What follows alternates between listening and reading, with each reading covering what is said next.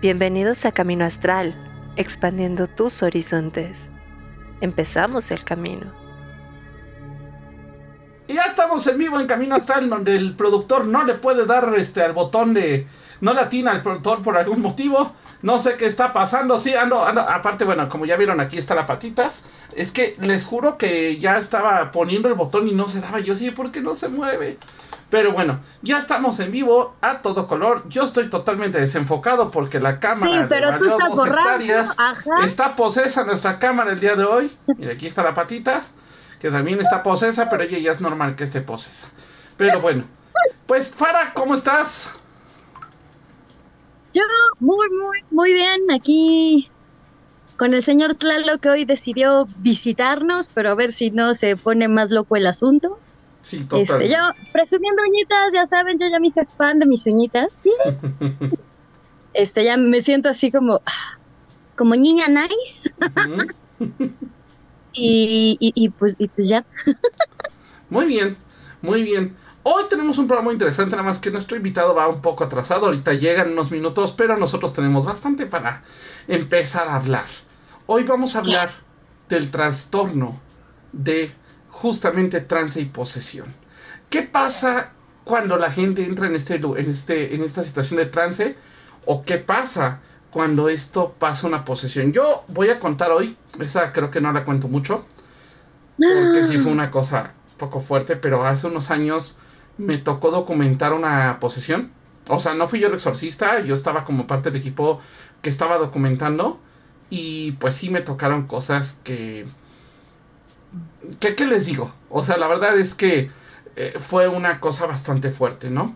Pero bueno, Fara, empieza tú, cuéntanos un poco qué es esta cuestión de trance, o sea, ¿qué entendemos por un trance? Pues trance, eh...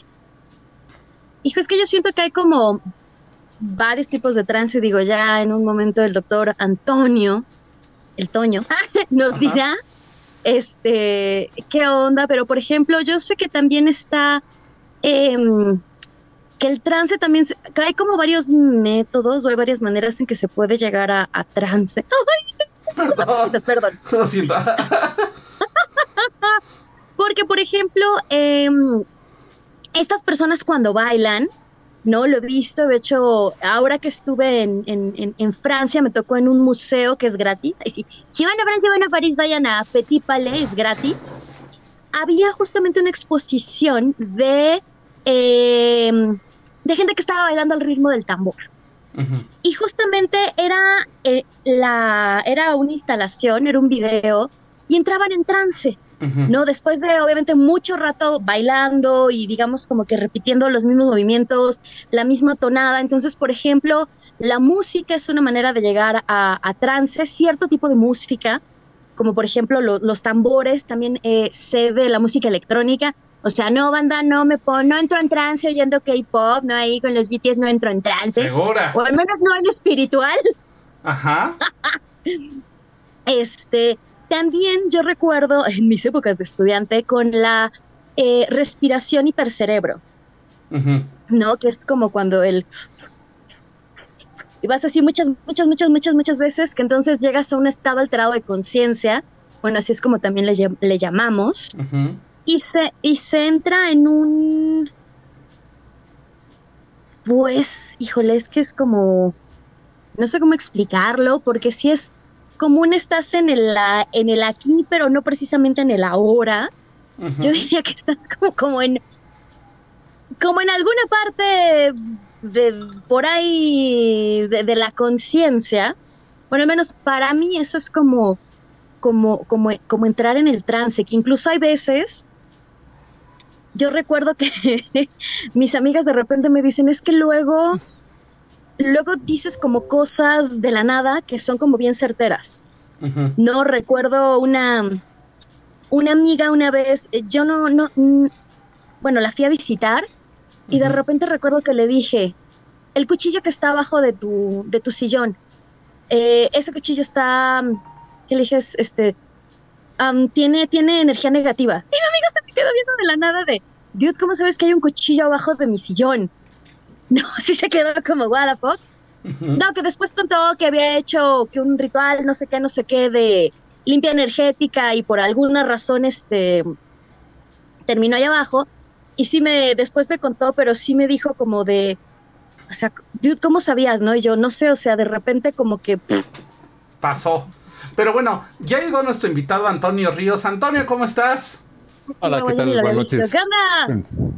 Andaba terminando consulta, pero ya, ya ando Perfecto. Acaba de aclarar que Antonio es psiquiatra y nos viene a explicar desde ese punto de vista. O sea, nosotros vamos a darle este punto esotérico, pero también nos viene a contar desde el punto de vista médico, porque también tiene una parte médica. Y bueno, supongo que también de repente llega a ese límite en donde no sabes ya si es médico esotérico, me imagino, ¿no? Exacto, ahorita creo que da pie como para hablar un poquito de eso, ¿no? cuando hay estas cuestiones como un poquito en el limbo, ¿no? de, cuál de las dos eh, áreas abordarlo. Pero bueno, y ya habló Fara un poco de los trances, eh, justamente, y yo voy a hablar un poco de las posesiones. A ver, lo primero, quitémonos esta idea de las películas de Hollywood. No es como que, oh, sí, iba pasando y se me trepó un ente. Oh, sí, el demonio se vino conmigo de la casa. Me lo... Mamá, me lo encontré en la calle y me lo puedo quedar. No, ¿ok? Ah. no funciona así. Para que exista una poción demoníaca, la persona tiene que aceptarlo. ¿Quiénes son más susceptibles a una poción demoníaca? Gente que está mal, que tiene, que a lo mejor está pasando por un mal momento, que tiene depresión, que a lo mejor incluso tiene eh, alguna sensibilidad extra que no ha sabido manejar o que no ha aprendido a tener. Y ojo, una posesión como tal es básicamente eso, es que el demonio entra y toma cierta posesión del cuerpo. Ojo, no quiere decir que la persona deja de existir. Simplemente el demonio toma posesión del cuerpo y, ojo, también esto desde el punto de vista esotérico, y empieza poco a poco a quitar la, este, la, la ¿cómo se llama? La mm, digamos, la posesión del cuerpo a la persona. El objetivo de estos demonios es quedarse con este cuerpo porque es tener un cuerpo terrenal. Se dice, o, sea, hay, cuestiones en donde se habla de repente de, este, de que tienen voces fuera de lo común, que eso sí pasa, fuerza sobrehumana, eso también pasa, o incluso eh, que pueden llegar a ver cosas que no están en su disposición, ¿no? O sea, pueden ver lo que está pasando en otro cuarto, en otro departamento. Entonces, también pasa ese tipo de cosas. Por acá ya me regañó mamá, dice que no, que no me puedo quedar con el demonio que me encontré en la calle. Y mamá. Pero bueno, es que me mandó este mensaje y me dice, no, no te lo puedes quedar. Pero bueno, eh, vamos a hablar un poquito así desde el punto de vista del experto. Antonio, cuéntanos un poco, eh, ¿de qué consiste desde el punto de vista médico esta parte de la, del trastorno de trance y posesión? Ok, bueno, uno es el, bueno, cuando hablamos de, las posesiones, ¿no? Los trances en general, digamos que la, explicación o, una de las posibles explicaciones médicas, eh, pues pueden ser varias, ¿no? Eh, no sé, si pensamos incluso, o a veces se habla de esto en, historia de la medicina, eh, cuando se ven estos casos de posesiones en la Biblia, por ejemplo, algunos, ¿no? Se piensa que podrían haber sido personas con epilepsia. ¿no? De hecho, la, epilepsia también es conocida como esta enfermedad sagrada. En, los textos griegos hipocráticos se, le conocía como la enfermedad sagrada, eh, porque lo que pensaron es, ¿no? había alguna conexión con alguna entidad de otro plano, divina o, demoníaca, que invadía el cuerpo y entonces por eso el paciente se sacudía. Entonces, vaya, alguien que de pronto tiene todas estas características que comentas, ¿no? Habla distinto, pierde como esta noción de sí mismo, o, se sacude, o, se agita, ¿no? Se pone más agresivo, etcétera. Pudieran estar pasando un montón de cosas, ¿no? Desde el, contexto psiquiátrico. Pudiera tener epilepsia, pudiera tener alguna enfermedad psicótica, por ejemplo, esquizofrenia, trastorno bipolar, etcétera. Una de estas posibles explicaciones médicas es el trastorno de transiposesión. El trastorno de trance y posesión es una entidad psiquiátrica definida, digamos, es, eh, pues es eso, es un trastorno, es decir, es una de esas eh, enfermedades, lo, pongo entre comillas, eh, porque bueno, da, como a todo un debate, ¿no? La diferencia entre enfermedad y trastorno, pero digamos, es como una de estas enfermedades psiquiátricas ya con una etiqueta, con un nombre y bien definida. ¿Qué es esto del trastorno de trance y posesión? Es parte, o bueno, los trastornos psiquiátricos se agrupan en, pues como estos eh, grupos, vaya, de, trastornos. Los trastornos depresivos o del estado de ánimo, los trastornos de ansiedad, etcétera. El trastorno de posesión es parte de un grupo mayor que son los trastornos disociativos. Y esto creo que da para mucho de qué hablar de estos trastornos disociativos. ¿Qué es la disociación o los procesos disociativos? Es cuando hay, eh, en términos generales, distorsiones, ¿no? O, incluso hasta ciertos déficits en la identidad eh, de uno mismo, en el estado de conciencia, en la memoria y en la percepción. Es decir, uno está un poquito distante de, de, la idea de sí mismo y de la conciencia que eso lo acompaña. Hay distintos tipos de disociación. Eh, que puede ir en un espectro, desde lo más eh, leve. Ahora, no todos los síntomas disociativos son patologías, no todo es una enfermedad. Muchos hemos tenido episodios disociativos o síntomas disociativos sin que sea un trastorno tal cual. Por ejemplo, eh, vamos manejando o caminando en la bici, lo que sea, llegamos a nuestra casa y es algo tan rutinario que de repente digo, ah, llegué a mi casa desde el trabajo y no me fijé ni siquiera por qué calles llegué, no, no, no recuerdo casi casi haber ido manejando, lo hice en automático. Ese sería un tipo de disociación, digamos, como muy leve y que, nos puede llegar a pasar a todos. Estar a lo mejor tan inmersos en nuestros pensamientos o en nuestras emociones, en nuestras ideas, que hacemos las cosas como en automático sin sin que la conciencia o sin que la memoria las registre totalmente. Otros eh, eventos disociativos, y que a lo mejor es, más fácil entenderlo de esta forma, digamos que si vemos una caricatura de disociación, como una especie de, cliché, como para ponerlo un poquito más claro, eh, si pensamos en alguien que acaba de sufrir una experiencia eh, sobrecogedora, una experiencia traumática, no sé, lo apuntaron con un arma, acaba de morir un familiar, este, acaba de ver un bombardeo, no sé, una experiencia muy intensa emocionalmente, una especie de defensa, digamos, que tiene la conciencia es como separarse, ¿no? Eh, como las zarigüeyas, ¿no? Me hago el muerto y, aquí no estoy, ¿no? Entonces, aunque el cuerpo sigue ahí, digamos que la conciencia se, Yo me diario en el trabajo, ¿eh? ¿eh? Exacto, ¿no? Incluso hasta para sobrevivir al estrés del trabajo, ¿no? yo me, me hago el muerto. Exactamente, ¿no? Me hago el muerto mentalmente, ¿no? Como que no sé qué está pasando aquí, yo estoy en otro mundo, ¿no? Entonces, eso pasa, por ejemplo, en esas experiencias como muy intensas, y entonces la persona es lo que coloquialmente se llama es que está en shock, ¿no? Mm. Sí, es decir, ¿no? De frente no sé dónde estoy, no sé quién soy, no sé cómo llegué aquí, ¿no? O, acaba de pasar un evento terrible, ¿no? Y la persona no tiene como una reacción emocional, ¿no? Como que como, si no hubiera pasado nada. ¿no? Entonces, esto creo que con esto se entiende un poquito más como las características de esta disociación. ¿no? Y tengo que puede ir desde cuadros muy leves hasta el extremo en el que tendríamos el trastorno disociativo de la identidad o lo que en las películas conocen como personalidad múltiple. ¿no? Es decir, la ruptura de la conciencia y de la identidad es tal que es como si hubiera dos identidades o tres o múltiples identidades en distintos momentos. ¿no? Es decir, esta persona está expuesta eh, y, persona un poco como desde el, sentido junguiano, ¿no? De máscara, ¿no? O sea, como que esta máscara o este rol, esta persona está expuesta a este trauma tan intenso que prefiero no serla, entonces me cambio de máscara y entonces ahora yo ya no soy este Laura, ahora soy Patricia, ¿no? Este, ¿no? Eh, eh, ahora, tal cual casos de, identidad múltiple son muy raros, ¿no? Es este, o sea, yo llevo que 10, 11 años viendo pacientes psiquiátricos y he visto quizá dos casos y dudosos, ¿no? Realmente no es como tan común. Y bueno, dentro de este. No son como la película, y eso. eso Exacto. perdón, el pelo de gato. Eso es bien importante. este, literal, no es como en las películas que no, lo hizo Patricia, ¿no? Pero más bien es como episodios de segundos y no es como bien dices, ¿no? No es como que, ah, sí, ya son un desmadre, a lo mejor movieron un vaso y no se acuerdan que movieron el vaso, ¿no? Exacto. Entonces, e, ese tipo de cuestiones son las que pasan. Y el trastorno de transiposesión está dentro de este grupo, de, dentro de esta categoría. ¿Cuál es la característica? Pues bueno, se siente la persona en trance, ¿no? Como, como un trance que puede ser eh, dentro de distintas eh, eh, ramas, ¿no? De distintas corrientes místicas, ¿no? El de estar en trances meditativos eh, o de baile, etcétera, o estar poseído por alguna entidad. Digo, si estamos hablando de, cristianismo, pues a lo mejor sí por algún demonio, pero no necesariamente, ¿no? A lo mejor, por ejemplo, practicantes de, Yoruba o de religiones africanas o, afroamericanas, ¿no?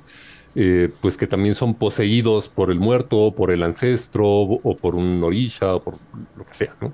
Entonces, distinta entidad que posee a la persona y entonces hay este cambio en la identidad. ¿Cuál es la característica para considerarlo un trastorno? Que esto ocurre fuera del contexto ritual religioso. Es decir, si alguien está en un templo evangélico cristiano, ¿no? Y de repente le entra el Espíritu Santo, ¿no? Y tiene estos, eh, pues vaya, está poseído por el Espíritu Santo y habla en lenguas, ¿no? Y, tiene revelaciones, pues eso es, digamos, normal, ¿no? Es parte del contexto ritual. ¿no? O si alguien está en un ritual yoruba y también le entra el ancestro y, lo posee para comunicar algo, ¿no? Es como esta especie de medium, ¿no? Eh, igual, ¿no? Es parte de lo esperado. Pero si el ritual ya terminó, si no está bajo ningún contexto religioso y aún así persisten como estos síntomas, es cuando ya se le considera tal cual como un trastorno. Oye, ahorita me, acordaste, hace unos años eh, una amiga se hizo santera y me tocó ir a, a su, digamos, iniciación. Es que tiene otro nombre, pero ahorita no lo recuerdo. Y obviamente, bueno, me tocó ver varias cosas porque, o sea, e, ellos tienen una cuestión, digo, pero no está diciendo algo que no. Pero, por ejemplo, ellos no se pueden parar durante el tiempo, no pueden usar sus manos tampoco durante este tiempo. Eh, o sea, tienen, tienen gente cuidándolos todo, todo el momento. Están delimitados por una zona. Pero algo que me llamó la atención es que en algún punto, pues nos pidieron a todos los que estábamos como invitados, digamos, que nos hiciéramos un lado porque llegó una chica, se tapó con los ojos, o sea, la venda, con una venda los ojos, y literal eh, empezó a entrar como en trance. Y algo que me llamó mucho la atención es que caminaba como si nada, o sea, como si estuviera viendo todo y sí estaba bien puesta la venda, o sea, no, no, este, no era algo que no. Entonces sí me, me llama como mucho la atención cómo pueden de repente pasar esto, ¿no? Obviamente también se acercó y comentó cosas que a lo mejor si alguien más las oía no tenía sentido, pero cuando llegó, por ejemplo, conmigo me dijo algunas cosas que me quedé así de, ¿y cómo sabes todo? Si en mi vida me ha visto. Ajá. O sea, la verdad es que sí estuvo, incluso, pues bueno, nos predijo por ahí algo, la persona con la que fui nos predijo algo que pasó después. Entonces, sí, sí, de hecho fue hace ya, uh, o sea, yo creo que tiene esto más de 10 años. Entonces, pues no sé cómo vean, pero creo que Antonio desapareció. No, ah, ah, no sé, ¿sí me escuchan? Sí, te escuchamos. Sí, te escuchamos. No te vemos, pero te escuchamos. Muy bien. No sé qué se me trabó ahorita el. Permítame, intento. Te imaginamos. mientras mientras ah, este, les acabo de contar un poco de esta experiencia, a mí me llamó mucho la atención esto, porque aparte, acabando de. O sea, o sea la persona estaba caminando, daba vueltas, vueltas, hablaba con, así al azar con personas, se sientan en la silla y y, se, desapareció con nuestro, como nuestro invitado. Ahí está. Eh, y justamente se, agarra como que se desmaya y regresa a ser otra persona. Pero sí fue muy, como muy marcado y muy extraño eso. No digo, todo como bien dices fue dentro de este contexto de un ritual, ¿no? Exacto, eh, que ahí, ¿no? Eh, pues realmente no podría considerarse como una patología, ¿no? Sino que es parte del ritual. Ahora, de que pasan cosas raras, sí, ¿no? O, sea, o, cosas que a lo mejor no pudieran ser tan explicables eh, racionalmente, ¿no? Desde la ciencia occidental, ¿no? Puede llegar a ser parte de esto, ¿no? Como dices, ¿no? Como esta habilidades físicas distintas, ¿no? Y que es eh, parte, digamos, de, lo fascinante de esos trastornos disociativos. Los trastornos disociativos creo que también es de repente una especie de, de costal en el que entran muchos eh, fenómenos distintos, pero que actualmente no tenemos como mucho conocimiento, muchos nombres, ¿no? y entonces todos acaban dentro de este grupo de, las disociaciones. Pero sí, ¿no? Al, ver como estos cambios en la conciencia, algunas veces pueden acompañarse como de estos cambios en, en la conducta, ¿no? Y parecer como estas habilidades físicas que, que no hay eh, usualmente. Ok. Fara, ¿tienes pregunta o me aviento otra? pues más que pregunta, justo me acuerdo en la secundaria, no sé ni, ni por qué, de repente un amigo se empezó a comportar muy extraño. Y él decía, ¿sabes? Como muy estilo, así como la fara buena, la fara mala. Era una onda así, ¿no? De repente era como el, el, tipo buena onda, el tipo mala onda. Y me acuerdo que, que fue una cosa súper loca porque dijo que era porque en, casa de otro amigo, que su casa era un portal. Y entonces que había, que se había abierto la puerta y que los demás, pero teníamos, no sé, 14, 15 años. Y este chavo sí se echó como un chorote y lo peor es que sí duró como muchos años con esta idea. Eh, nunca supe si realmente sí tenía algo, porque yo conocí a ese chavo desde, desde niños.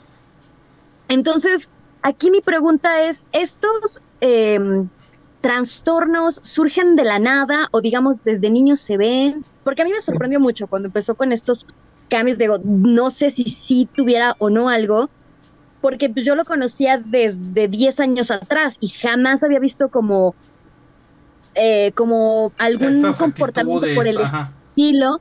Ajá, y sobre todo porque, te digo, o sea, de repente fue una onda así de que no, que en la casa de fulano, que hay un portal y que entonces se le había metido, porque tenía nombre y todo este, ahí, aquí creo que sí era un demonio, tenía nombre y toda la cosa, pero yo, yo sí me quedé como, ¿de qué fumó este güey? Pero digamos, o sea, se ve desde antes, o sea, uno puede como decir... eh, se ve desde antes, se ve desde pequeños o de repente un día aparece o cómo se podría, digamos, como ir monitoreando. Ajá. Sí, esos, vaya, no son como, digamos, como un padecimiento así de toda la vida.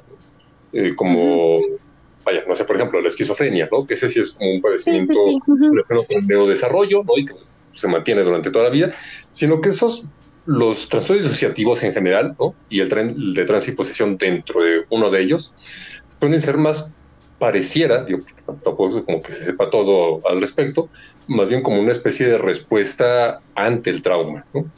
Eh, eh, ahorita, por ejemplo, que mencionabas que eran como desde niño, ¿no? Ah, o, lo de la fara buena y la fara mala, algo muy común, por ejemplo, hay una, un padecimiento, un diagnóstico que es bastante frecuente, ¿no? que se llama trastorno límite de la personalidad o trastorno de inestabilidad emocional de la personalidad. Son dos nombres para lo mismo, ¿no? es como TLP o trastorno borderline en inglés. Son ciertas características de personalidad que, que, hacen que la persona sufra ¿no? y tenga más disfunción en, su vida. ¿no? Por ejemplo, bueno, lo principal es como esta inestabilidad emocional, ¿no? como un ánimo muy volátil. De pronto son personas muy impulsivas, ¿no?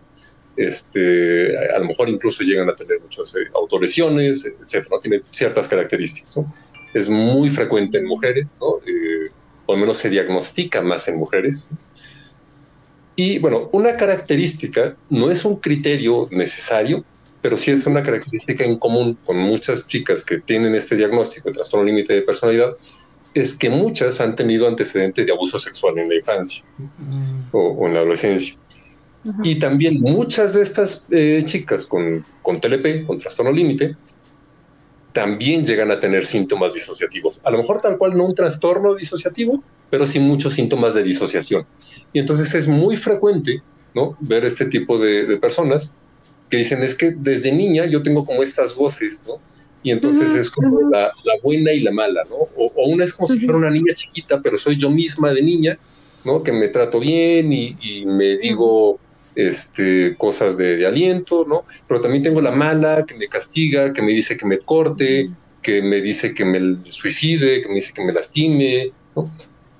Y pareciera, o al menos una posible explicación, es que esta, pues bueno, es como una respuesta ante este trauma, hay esta fractura de la conciencia para no tener como esta vivencia traumática tan intensa, ¿no? En el caso, por ejemplo, del abuso sexual, que es como de los pues, mayores traumas que, que puede pasar una, una, persona durante la infancia o durante la vida, pero particularmente en la infancia. Y una forma de respuesta de la mente como para protegerse es tener como esta ruptura. Y entonces es muy frecuente que incluso tengan estas eh, aparentes alucinaciones, ¿no? pero es distinto a las alucinaciones que tendría alguien con psicosis, es decir, no es que tengan esquizofrenia, ¿no? sino es como parte de estos fenómenos disociativos en los que hablan consigo misma pero su sí mismo, ¿no? Su, ser, su identidad está partida en cachitos, ¿no? Y entonces está como la ella niña y la, ella, la, buena y la mala. Y ellos mismas dicen, ¿no? Pues es que escucho como estas voces, pero yo sé que soy yo misma, o, son como dos partes de mí misma. Entonces, vaya, es como un tipo de disociación y justo ¿no? a, lo que voy a muchas veces está ligada al trauma, ¿no? Como una especie de, de respuesta ante estos eh, eventos muy intensos emocionalmente. Ok. Voy a contar una experiencia. Mm, la he contado a veces a cachitos en los programas, pero nunca me he animado a contarla completa, porque también no había habido un experto que nos explicara un poquito qué pasó, porque yo hasta la fecha no me entiendo qué pasó. Ah, estás loco, Richie, ya, ya sabemos. Pero eso, eso ya lo sabíamos, esta es otra cosa. Eso ya lo sabíamos. O sea, la patitas puede corroborar esa información, ¿verdad? Dice que sí. Este. Em, pues Ah, hay varias. Eh, perdón, es que ya brinco el gato. Ok. Em, hace algunos años yo empecé con un grupo de amigos, estábamos empezando en esto. Ya saben, ¿no? O sea, era como, ah, sí, la experiencia. Vamos a la casa embrujada. Y fuimos a la casa ahí de cierto cazafantasmas, ahí medio piñata. Pero bueno, eh, ya saben. o sea, exacto, sí. Ya saben, de estos, o sea, pues la verdad es que estábamos experimentando. Y yo estaba empezando a trabajar en comunicación, yo empezaba a trabajar por ahí en algunas este, emisoras de radio. Y un amigo me dice, oye, ¿tú crees en esto esotérico, verdad? Le digo, sí, ¿qué pasó? Es que me están pidiendo eh, personas que vayan a registrar y a documentar un exorcismo. Y yo, ah, ¿a poco? Ajá. Y dice, la verdad es que el, el, uno de los camarógrafos que siempre llevo me dijo que él no va. Dice, aunque me pagues, yo no voy. Y la paga no era mala, aparte era una paga pues, decente, ¿no? Entonces este, me dice nada más que es, es este tarde-noche, ajá, eh, pues si es de llegar tarde, yo, yo, te llevo a tu casa, que no sé qué, que garantizo que regreses a tal hora. Porque aparte creo que después de cierto horario no lo podían hacer. Yo, ahora le va, chido. Se me ocurrió ir a este lugar. Eh, eh, algo que nunca se me olvida es que entrando a la casa, pero así, el momento que cruzabas el portal de la casa, o sea, estaba haciendo calor, era junio, o sea, junio, julio, o sea, temporada de calor. Y el frío así, una cosa de neto un frío calante. Corte siguiente, un olor fétido entrando al cuarto. Y pues empezó el exorcismo, empezó el ritual. Obviamente para esto nos prepararon con talismanes, protecciones, bla, bla, bla, bla, bla, bla. De hecho, me dijeron que no comiera ciertas cosas. Pasó. Lo que más me impresionó eh, es que el poseso era un niño, bueno, no sé si estaba poseso realmente, era un niño de, que les gusta de secundaria. Tomen en cuenta que yo mido un 80, ¿ok? Un 86, ni siquiera un 80, un 86 y estoy pesado. Ajá, o sea, sí, sí, tengo, estoy, estoy de hueso ancho. Entonces, literalmente, en una de esas eh, está, estaba amarrado, se zafa del amarrado. Y lo único que alcanzó es el, el otro cuate me dice, agárralo. Yo dije, ah, es un chamaco, ¡pum! Lo agarro. Yo nomás recuerdo que la mano se estiró, me puso su mano sobre mi pecho e hizo esto. Yo volé, no sé, un metro. O sea, un niño de secundaria agarrado por otros tres vatos me sacó volando un metro. Entonces, eh, digo, obviamente ahí acabó. No fue la única sesión. Yo la verdad me, me espanté, estaba muy novato en estas cosas todavía. Y le estoy hablando aparte de hace más de 10 años, yo creo que 13, 14 años todo esto. Y la verdad es que ya no quise regresar. O sea, le dije, mira, yo sí eres tedito lo que tienes, pero ya no me meto yo a trabajar eh, de, camarógrafo porque aparte, pues obviamente esta madre proliferó eh, mentadas, cosas y empezó a hablar de cosas que parecían como muy familiares. No latino, pero eran cosas como muy familiares para mí. Entonces dije, no, yo aquí ya no me meto porque creo que no tengo todavía como para meterme en algo como esto. Ajá. A lo mejor ahorita ya sería otra historia porque ya tengo pues, mucho más conocimiento, pero en ese momento fue así, no, gracias, hasta aquí. Entonces, después de haber narrado esta pequeña historia que sí fue pues en su momento bastante impresionante, eh, y, ojo, eh, o sea, todo, todo los, lo, lo, que pudo haber pasado, pasó, de hecho se me puso ahorita la piel chinita. ¿Qué, ¿Qué pasa con estos casos que ya no, ya no pueden ser explicados? O sea, por ejemplo, para mí este no podía ser explicado. O sea, te creo lo de que, ah, pues habla con voces, porque sí hablaba con una voz diferente, pero era la voz del niño al final, ¿no? Eh, sí hablaba en otras lenguas, jamás la entendí, pues no, mi arameo no es bueno. Ajá. Y literalmente, pues tuve toda esta experiencia, incluso lo, a mí lo que impresionó fue lo del empujón, porque insisto, volé, o sea, volé, no, no fue un, me hizo así, no, o sea, me sacó volando. Entonces, ¿qué pasa con estos casos que ya pasan un poquito este límite? Sí. Pues va, ahí está, eh, no recuerdo el, nombre, ¿no? Es una especie como de, catatimia, ¿no? Es decir, cuando las eh, emociones, ¿no? La, catatimia es esto, cuando las emociones modifican la percepción, eh, entonces, de repente, el estar en un cierto evento y a lo mejor no lo recuerdo porque es una emoción demasiado intensa, pero que también llegan a, modificar la conducta, ¿no? Y entonces es cuando, por ejemplo, estos casos que vimos, ¿no? Una madre una mujer de cincuenta y tantos kilos, no unos cincuenta, y que levanta un coche porque estaba su hijo atorado, ¿no? O sea, este Ah, tipo de... de- Adrenaline Rush, ¿no? Cuando les dan como estos. Adrenaline Rush le llaman, ¿no? Cuando les dan como. No sé cómo se diga en español, pero en Sí, inglés no, es. Adrenaline Rush. De adrenalina, digamos, ¿no? Podemos Ajá. Pero, es. pero estos actos, ¿no? Eh, físicamente extraordinarios, ¿no? Relacionados con un, con un estado eh, emocional y psíquico alterado, ¿no? Para, no sé, eh, vaya, es como una situación, ¿no? Que, que se describe, pero que eso pudiera explicar, ¿no? Sucesos como los que, este, lo, lo que comenta, ¿no? De este, de este chavito poseso, ¿no? Eh, no sé, vaya, es una posible explicación, ¿no? Ahora, algo y que creo que está muy relacionado con los eventos disociativos, ¿no? Estos eventos en los que hay como esta ruptura de la conciencia y entonces uno actúa de forma, eh, sí, incluso hasta de cierta forma extraordinaria, ¿no? O, o distinta a la usual. ¿no? Eh, creo que esto puede explicar, ¿no? Gran parte de estos fenómenos como de, de posesión. Ahora, creo que una cuestión importante es que esto explica medias un poquito el fenómeno mental, ¿no? Eh, no necesariamente la causa. Es decir, eh, hay este evento disociativo, como un- una respuesta eh, emocional y conductual alterada, con esta ruptura de la conciencia, que explica el fenómeno. ¿no? Si esto está causado por eh, particularmente ciertos cambios neuronales, ¿no?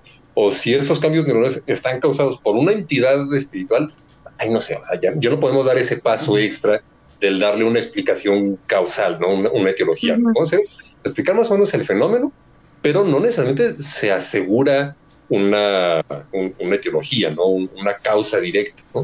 Pues esto puede ser por, por múltiples cosas, ¿no? O sea, por, drogas, por sustancia, por un ente eh, energético, por lo que sea, ¿no? Aquí lo único que hacemos es, pues, darle un nombre al, a- al patrón de conducta.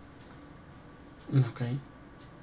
Por eso Ok. digo que discusión de los estados disociativos, creo que de repente hay muchas cosas como que no se entienden bien y, se meten en este costado. Ok, oye, ¿y qué pasa o qué hacen? Digo, no, no se te ha tocado a ti alguno de estos casos, ¿no?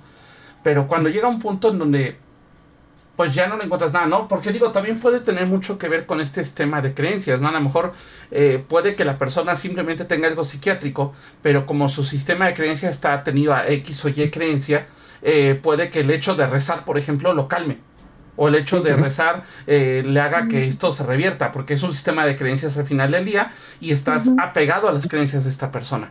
Pero, ¿qué pasa cuando esto va más allá? Cuando neta dices, es que no le encuentro por dónde y pues a lo mejor sabes que hoy sí vino un sacerdote o en qué momento ustedes de repente dicen, oye, pues tal vez sería bueno que consultaran con otra persona, ¿no? Porque, por ejemplo, recordemos que eso es algo de lo poco que sí respeto mucho de, de la Iglesia Católica, que este, este proceso que ellos hacen, o sea, cuando ellos van a diagnosticar un- una posesión, primera, de cada 10 posesiones, 8 son falsas, una es puede ser medio real y la otra sí es real.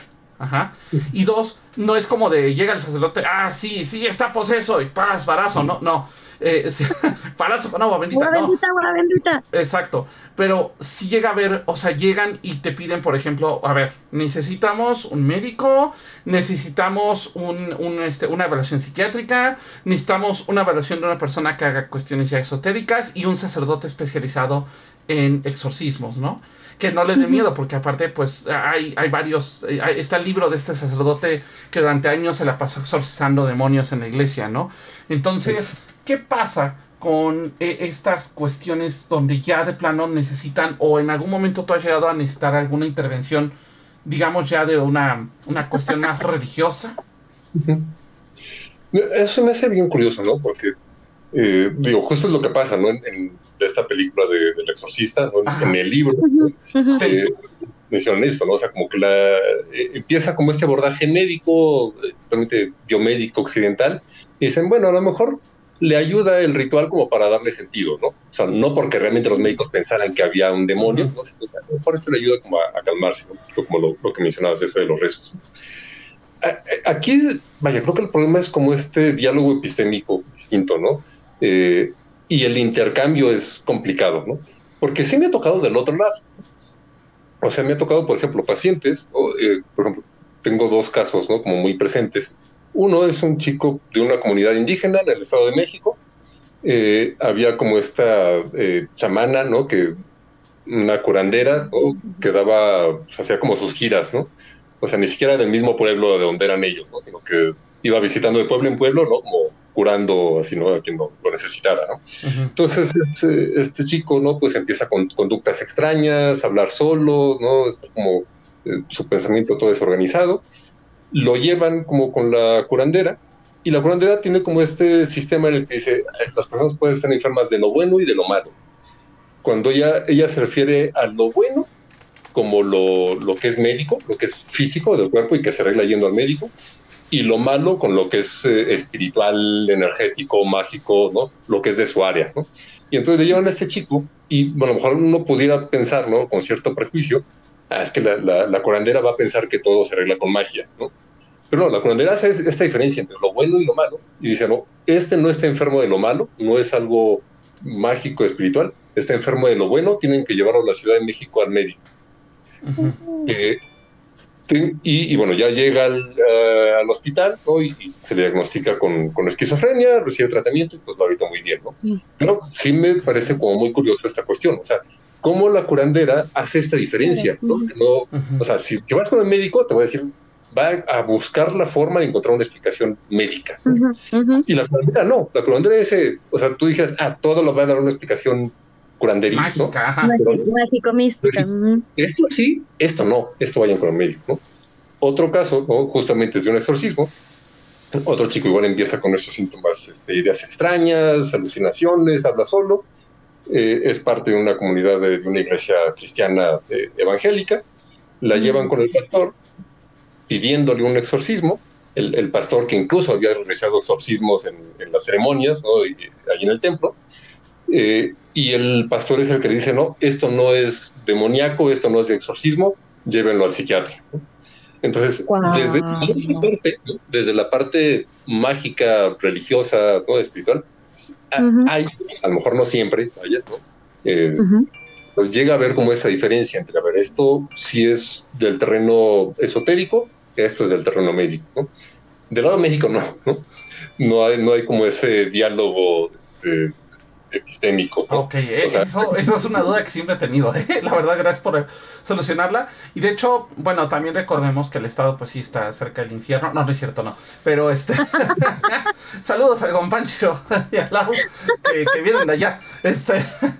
Pero bueno, ahora, eh, algo importante ahorita que dices es esto, ¿no? Yo ahorita me estaba acordando que cuando platicaba con estas personas que hicieron el exorcismo, porque ojo, o sea, yo fui como producción, yo no, yo no iba como nada esotérico, yo fui como producción, pero sí me acuerdo que me pidieron algunas cosas, este, por ejemplo, como ropa blanca, eh, me pidieron, que de hecho yo no, no, tenía ni ropa blanca, creo que me tuve que ir a comprar ropa blanca, me acuerdo, que yo no tenía nada, ajá, pero eh, algo que sí recuerdo es que ya habían hecho algunos, algunas cosas, como por ejemplo, digamos, envenenarle el, refresco que le daban con agua bendita sin que se diera cuenta. Y que para ellos había sido como un, un, este, como un aviso el ver que, oye, pues mira, este, eh, sí efectivamente eh, se reaccionó al agua, a pesar de que no sabía que tenía el agua cuando la probó, o antes de tomarla fue, no, no, no, no. O sea, creo que son cosas que a lo mejor ahí sí podrían rebasar un poco lo que, lo que creemos, ¿no? Por acá eh, nos están dando un comentario aquí. Eh, eh, no puedo leer el nombre, es Mr. Who, creo.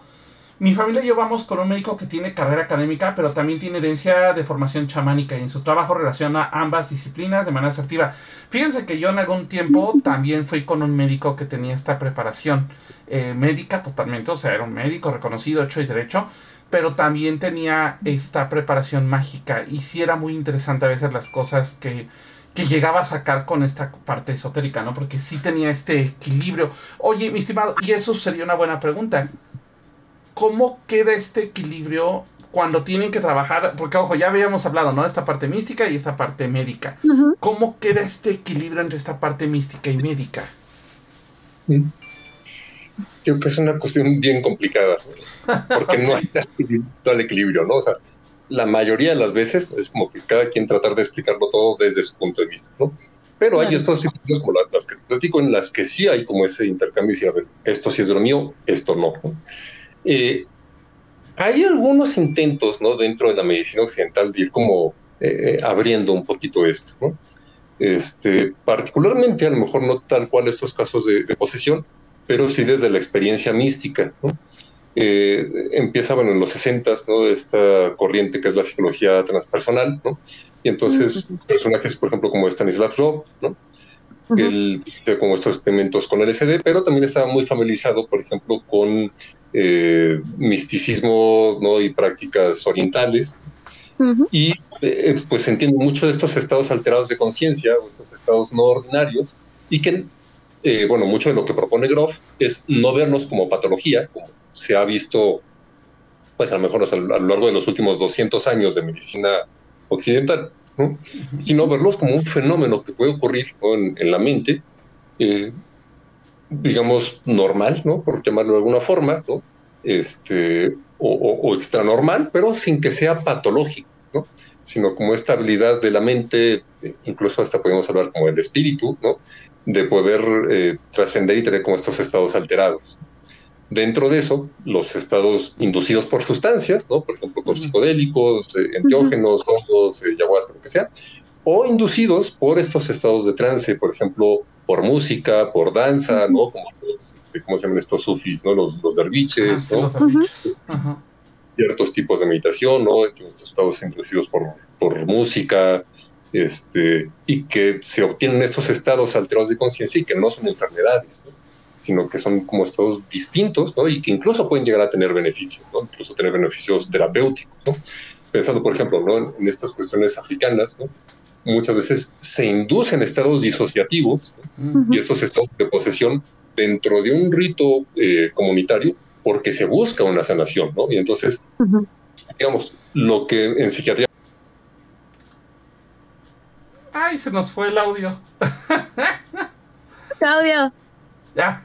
Ya. Eh, eh, que, ejemplo, se catalogaría como un estado disociativo o lo que dentro de, alguna corriente esotérica puede decir, bueno, es que tiene al espíritu dentro, o sea, la explicación que sea, pero eso lo va a llevar a una sanación, eso lo va a llevar a superar eh, lo que sea, ¿no? Síntomas depresivos, un trauma, incluso hasta cuestiones físicas, etc. Entonces, hay estos algunos intentos desde la, desde la psiquiatría ¿no? y desde la medicina occidental de poder ver estos estados de, alterados de conciencia o esta experiencia mística, no como una patología, sino como una función extra que tiene la mente. Como una especie de escape, de válvula de escape. Pues pudiera ser, ¿no? Digamos que aquí entremos en cómo poder explicarlo, Aquí creo que el primer paso es decir, a ver, existe esto y no es enfermedad necesariamente, Mañana, mañana, voy a llegar, mañana voy a llegar a la universidad y le voy a decir, no vengo a trabajar porque estoy poseso. Voy a Para, perdón, te interrumpí. Una, pregunta.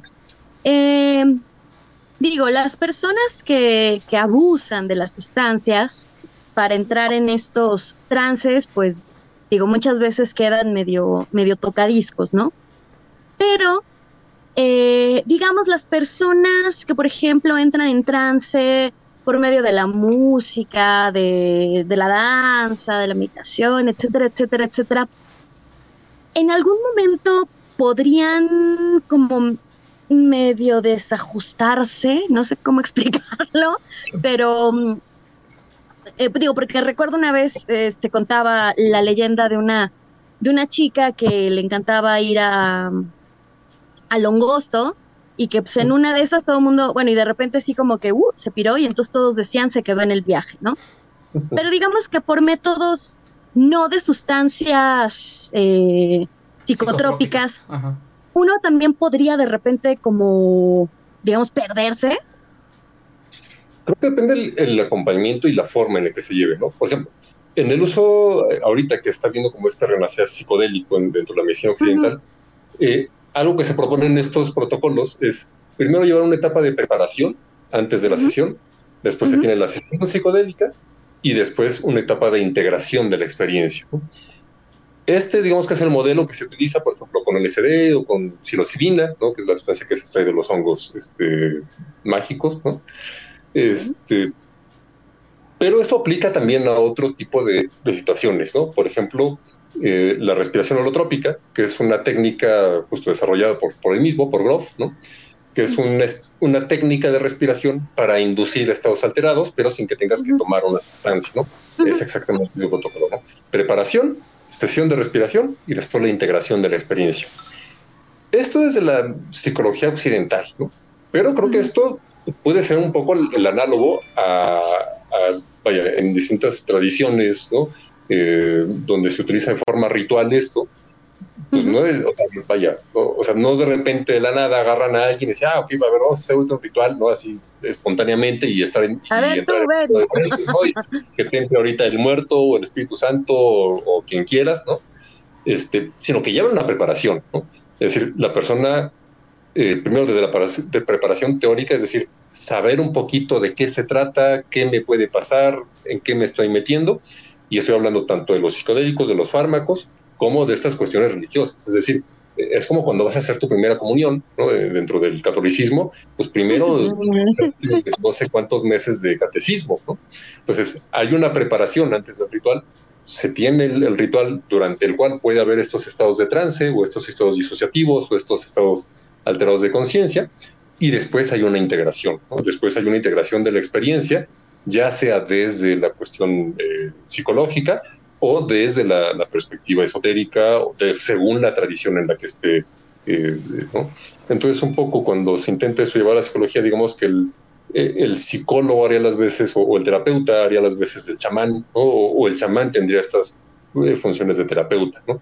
justo para evitar eso que dices, ¿no? como el quedarse en el viaje, ¿no? o tener una experiencia desagradable o una experiencia no integrada, ¿no? como estar como medio sacado de onda, decir, de repente, sí, aquí conocí la divinidad y luego pero cómo regreso a mi vida, ¿no?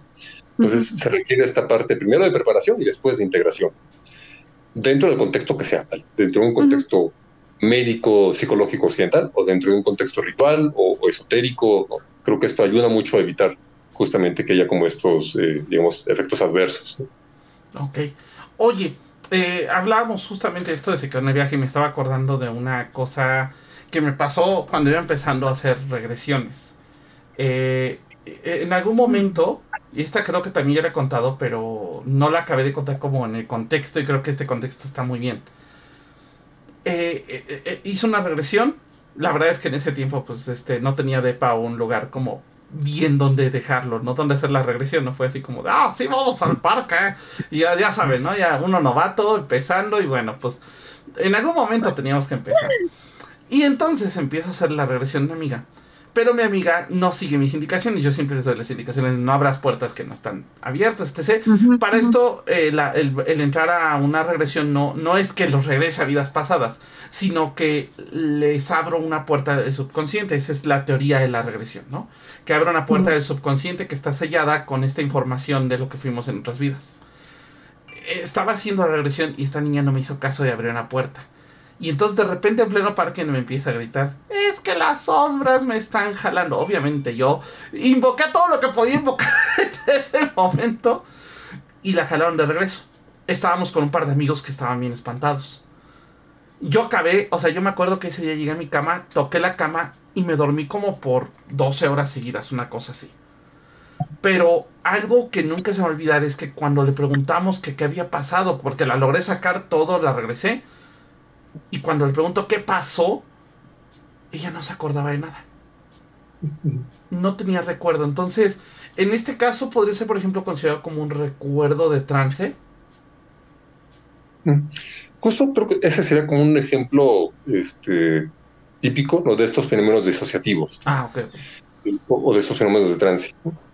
Eh, y por ahí veo como en, las preguntas, ¿no? Justo esto que comentabas, ¿no? Que en las regresiones, ¿no? Lo que haces es como llevarlos a este inconsciente, ¿no? Y desde ahí contactar recuerdos, ¿no? De, su infancia o, de pasados o lo que sea, ¿no? Eh, pues justo ese, ese, es como uno de los... Eh, de los fines, ¿no? Por ejemplo, Groff, ¿no? Cuando habla de estos estados alterados de conciencia, con la respiración holotrópica, uno de los objetivos es eso, es el poder contactar ciertas áreas o cierto conocimiento del inconsciente, del cual pues no somos conscientes, por eso es, por eso es inconsciente, y entonces poder trabajar con este material eh, a partir de estos estados alterados. Mm, Pero justo se requiere este acompañamiento para no, pasar lo, que ocurre con, esta chica. Sí, ojo, ya aclaro, ¿eh? ya lo hago en un lugar tranquilo, ya cuido mucho el que no se, en que no haga cosas que no, ya, ya, obviamente eso fue parte de, porque, ah, sí, si Brian Weiss lo hace, yo también puedo, entonces sí. Claro. Oye, y para cerrar, una pregunta del público, Claude Monet nos pregunta, que entonces cuando uno entra en un trance, ¿es posible que tengamos contacto con el subconsciente? justo es esto que comentamos ahorita, ¿no? Eh, a veces estos estados de trance o estos estados disociativos pueden ser útiles, ¿no? O estos estados eh, alterados o no ordinarios de conciencia pueden ser útiles bajo una guía terapéutica para tener como este contacto o, esta aparición, ¿no? De, eh, episodios o eventos del inconsciente. Igual dentro de esta corriente de psicología transpersonal, ¿no? grofiana particularmente, pues se habla de eso, de que el inconsciente tiene como esta especie de sabiduría, ¿no?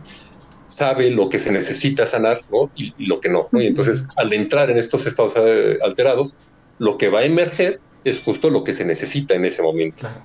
Y de hecho... Y entonces, pues llevar como la guía.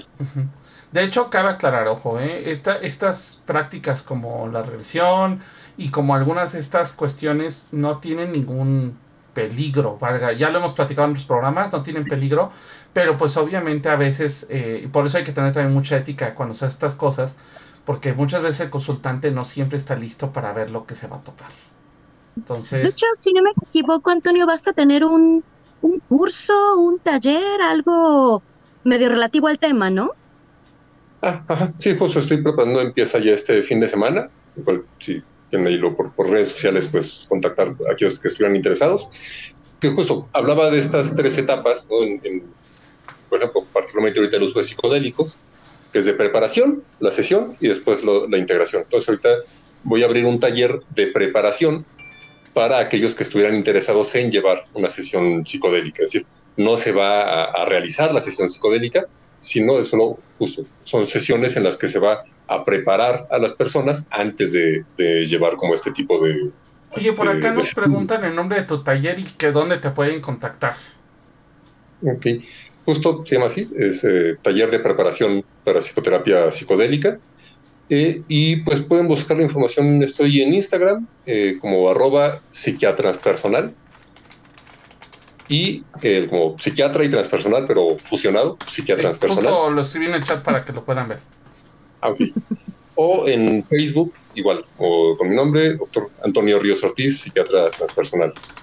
Igual pueden contactarme por teléfono, es el 55 46 95 mágicas, sino que, que... A ver, ¿puedes repetir eso? Por algún motivo ya los chamucos aquí del programa nos, este, nos, este, quitaron el audio, no sé qué pasó, se silenció el, el audio, no sé cómo pasó eso. Pero eh, ya, ya estamos acostumbrados a que en Camino Astral nos pasen estas cosas de repente. Entonces, ¿qué les digo? A ver, eh, va de nuevo, eh, ¿nos puede repetir esto último de las patologías de esta cuestión? Ajá, sí hay como estas propuestas, ¿no? No es como algo ahorita ya constituido, pero sí hay propuestas desde la psiquiatría occidental de hacer la diferencia entre emergencia espiritual ¿no? o estas experiencias místicas versus patologías, ¿no? Es decir, ya sea trastornos disociativos o trastornos psicóticos. Que que lo importante es poder considerar que existen las dos cosas, ¿no? Es decir, no pensar que todo es patología, que todo el que tenga estas situaciones muy extrañas, decir, ah, está psicótico, ¿no? Pero tampoco del otro lado, tampoco pensar que todo es explicable por una cuestión mágica, mística, porque si hay personas que pueden tener esquizofrenia, que pueden tener eh, alguna patología y, que se llegara a confundir. Entonces, si es ahorita como una propuesta o algo que está surgiendo, la idea de poder hacer la diferencia entre estas dos eh, situaciones. Ok, perfecto. Pues mi estimado, muchísimas gracias. Vámonos con la parte de saludos astrales. Fara, saludos astrales. Saludos astrales a nuestro amigo Gabriel, que ya me anduvo aquí haciendo favor de, de informarme que nos está viendo. Saludos, Gabriel. También, como siempre, mi queridísima Gis y Fer, que andan aquí al, al pendiente. Eh, y a toda la gente que nos escucha en todas nuestras plataformas, eh, que nos está viendo en vivo en Twitch o que nos va a ver después en todas nuestras redes sociales que siempre se nos olvidan. Y también, si no nos siguen en eh, TikTok, Instagram, Facebook, este, Twitter y también no sé qué tanto más tenemos, pues síganos. Perfecto. Antonio, ¿algún saludo hasta el quieres mandar? Pues, pues, bueno, muchas gracias por la, por la invitación, ¿no? Y pues saludos ahorita a todos los que nos están viendo, todos los que están conectados, e interesados con este tema. Perfecto. Yo aprovecho para mandar saludos a 47 Bres, a Lisra, a eh, Cloud Monet, un fuerte abrazo. Dafnat, Eliasan, Kata, Laura 220457, Mr. Boss Wu, espero estarlo leyendo bien. A Shosin, obviamente, que está aquí muy presente. Ya eh, espero el fin de semana estemos jugando. Tenemos por ahí un par de juegos pendientes.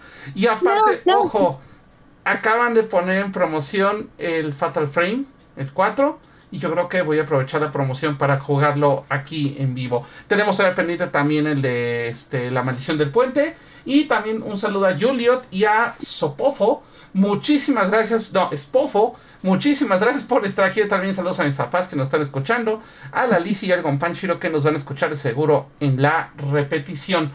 Fara, ¿qué tenemos este viernes? Este viernes. Este jueves en Brujas del Caldero. Eh, no tengo ni idea. Perfecto. Entonces, es tema sorpresa porque a Fara yo, le, yo dije, ya tienen tema y no tienen tema. Entonces, ya está la sorpresa, ya que vea Fara, perdón.